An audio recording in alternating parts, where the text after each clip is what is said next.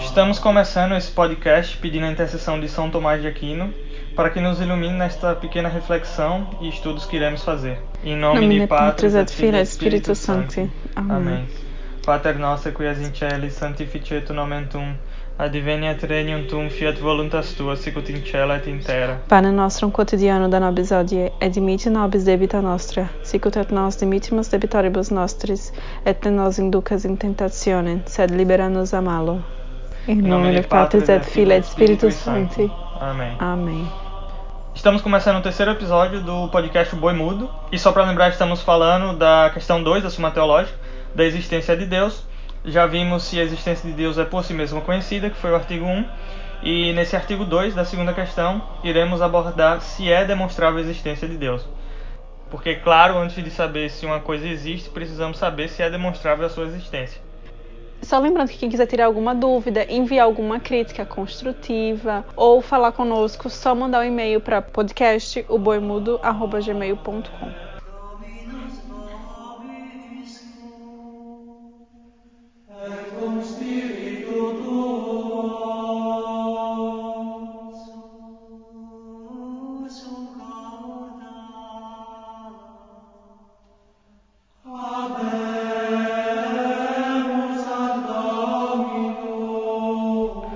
Bom, né, começando então o artigo 2 da Suma, lembrando que tem link na descrição do podcast para vocês acompanharem com a gente esse artigo pelo site da Permanência. Então, artigo 2, Utrum Deus est sit demonstrabili, se é demonstrável a existência de Deus.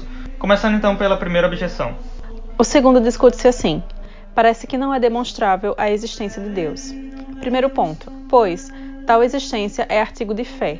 Nesse caso, o artigo de fé pode ser definido como verdades sobrenaturais que foram reveladas. Ora, as coisas da fé não são demonstráveis, porque a demonstração da ciência e a fé é própria do que não é aparente, como se vê no apóstolo, Hebreus capítulo 11, versículo 1, que diz: "A fé é garantia dos bens que se esperam, a prova da realidade que não se vê." Logo, a existência de Deus não é demonstrável. O que ele quis dizer nesse primeiro ponto? Que a existência de Deus é uma questão de fé e as coisas referentes à fé não podem ser demonstráveis, não podem ser discutidas, pois as coisas demonstráveis levam aos estudos, levam à ciência. E a fé vem justamente de coisas não aparentes. Logo, a existência de Deus, que é totalmente fé, não pode ser demonstrada. Objeção 2. Demais, o termo médio da demonstração é a quididade. Bom, a quididade que ele está falando aqui, e para os escolásticos, era a essência da coisa, ou seja, o que a coisa é em sua essência, que é descrito lá na Metafísica de Aristóteles também. Continuando. Ora, não podemos saber o que é Deus, como diz Damasceno. Aqui ele está citando São João Damasceno na sua obra De Fide Ortodoxa. E continuando, logo não lhe podemos demonstrar a existência. Objeção 3. Demais, se se demonstrasse a existência de Deus, só poderia sê-lo pelos seus efeitos. Ora, sendo Deus infinito e estes finitos, e não havendo proporção entre o finito e o infinito, os efeitos não lhe são proporcionados. E como a causa se não pode demonstrar pelo efeito, que não lhe é proporcionado, conclui-se que não se pode demonstrar a existência de Deus. Nesta objeção, o autor fala que só é possível demonstrar a existência de Deus se for através das suas obras. Mas as obras de Deus não são proporcionais a ele, ao que realmente Deus é, pois suas obras têm caráter finito e Deus é infinito. Logo, não podemos demonstrar a existência de Deus só levando em consideração as suas obras. Mas, em contrário, diz a Escritura, em Romanos 1, 20, as coisas invisíveis de Deus se veem depois da criação do mundo, consideradas pelas obras que foram feitas. Ora, isto não se daria se a existência de Deus não se pudesse demonstrar pelas coisas feitas, pois o que primeiro se deve inteligir de um ser é se ele existe. Ou seja, se depois da criação as coisas de Deus se tornaram visíveis, então fica claro que podemos demonstrar a existência de Deus a partir da criação. Da onde vem a solução agora que São Tomás vai apresentar. Há duas espécies de demonstração, um pela causa, pelo porquê das coisas, que a gente chama de propter quid, que é a demonstração a priori, a qual se apoia simplesmente nas causas primeiras, ou seja, naquelas primeiras causas que nós vimos no capítulo anterior, que são as primeiras causas de Aristóteles e as coisas não demonstráveis.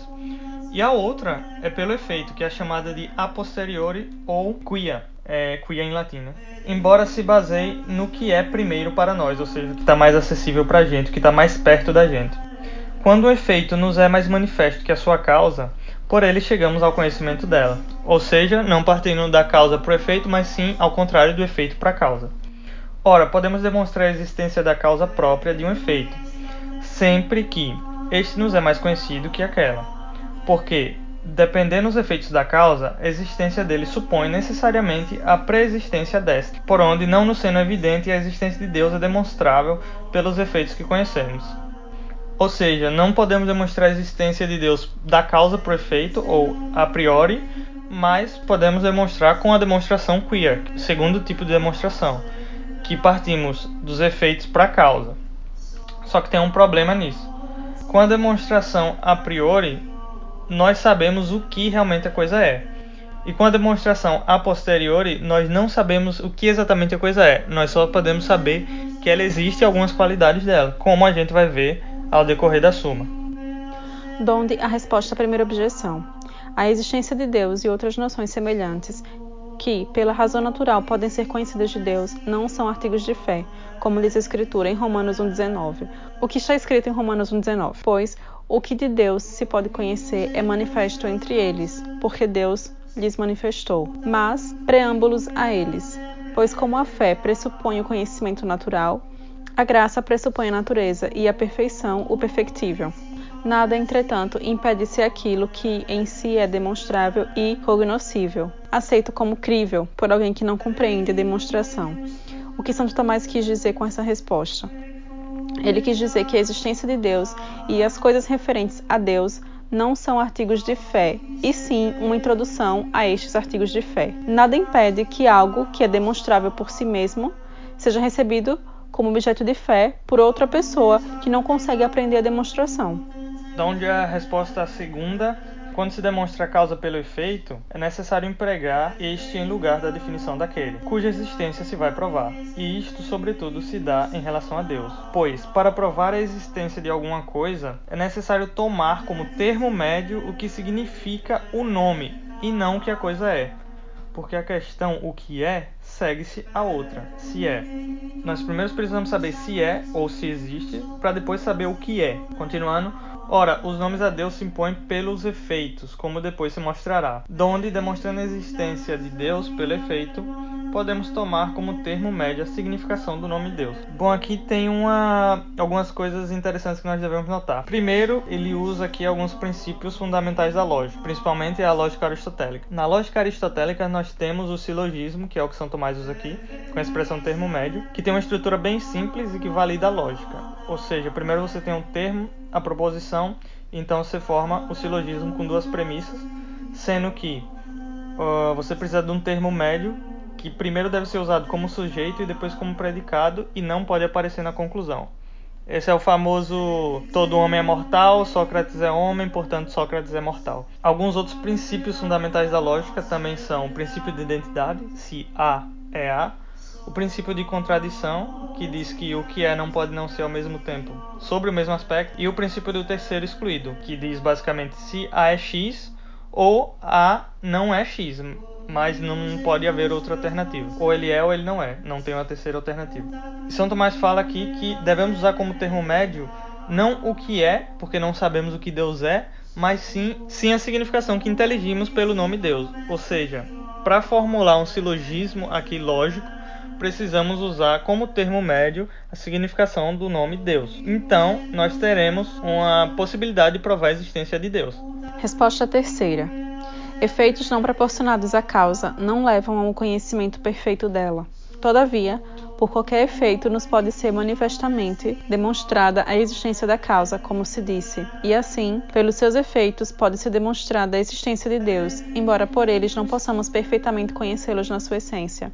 Nesta terceira resposta, Santo Tomás fala que, mesmo sendo as obras de Deus desproporcionais ao que realmente é Deus, e por isso não podemos obter um conhecimento perfeito do que é Deus, ainda assim podemos ver que a partir de um pequeno efeito, ou seja, a partir de pequenas obras de Deus, pode-se demonstrar sim a existência da sua causa, ou seja, a existência de Deus. Logo, por mais que não possamos conhecer Deus perfeitamente a partir de suas obras, a partir das suas pequenas obras, podemos sim saber que Deus existe. Bom, termina aqui o segundo artigo da segunda questão da Suma Teológica, onde estamos discutindo é, sobre a existência de Deus. O próximo artigo será o artigo 3, que vai tratar da existência de Deus em si. O terceiro artigo é um pouco longo, onde São Tomás vai apresentar cinco vias sobre a existência de Deus e esperamos ver vocês no próximo episódio. Então é isso, pessoal. Nos vemos no próximo episódio do podcast O Boi Mudo. Tchau!